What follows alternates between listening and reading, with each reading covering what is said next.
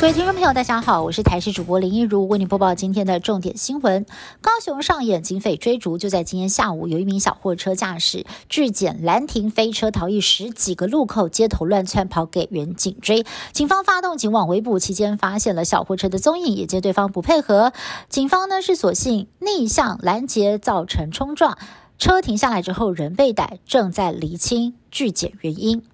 我国在今天公布了新增三点四万例的本土个案，疫情持续的升温当中。而中秋连假即将到来，不少的民众想要安排烤肉聚餐，却又担心会有群聚风险。于是江冠宇就提出了防疫三招，降低烤肉的传播风险。指挥中心也建议了五类对象，包含确诊者、居检者、还没有接种疫苗的长者跟幼儿等等，先别参加烤肉聚会。也预估在中秋节假期过后，将迎来这波疫情高点，大约会落在九月二十号左右。单日的新增确诊人数最高可能。会冲上六万例。中秋节到来，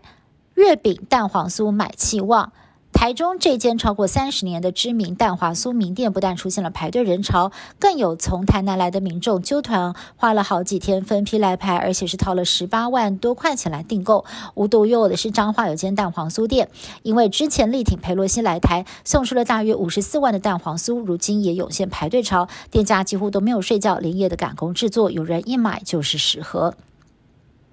美国联邦众议院军事委员会副主席莫菲今天到总统府拜会总统蔡英文，当着总统的面，来自佛罗里达州的他就希望鼎泰丰能够到福州的奥兰多开分店，可以说是完美诠释了台湾美食外交的成功。其实看看鼎泰丰的分店开到海外，包括了美国、英国、日本、东南亚，外国人对于小笼包跟炒饭更是喜欢，借由美食也让他们跟台湾的距离更近了。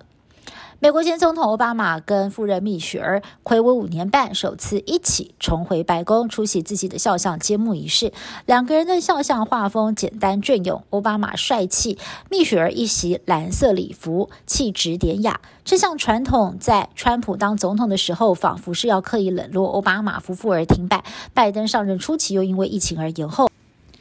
如今，奥巴马的前副手拜登当上白宫主任，开心的迎接奥巴马夫妇到场。只是蜜雪儿还是不忘打算，川普在大选之后拒绝认输，不尊重美国政权和平转移的典范。未来将会由谁来主持川普肖像的揭幕，还是个问号。巴基斯坦发生了毁灭性洪灾，超过了三成国土已经变成汪洋，受灾的人数突破了三千三百万，占巴基斯坦总人口的一成五，而且严重的灾情还在扩大当中，医疗系统崩溃，怀孕的妇女必须要长途跋涉离开家乡才能够生产，因为全国淹水的面积实在是太大，民众大量死亡，连下葬入土为安的地方都很难找。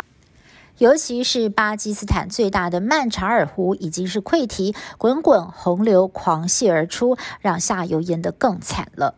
以上新闻是由台视新闻部制作，感谢您的收听。更多新闻内容，请您持续锁定台视各节新闻以及台视新闻 YouTube 频道。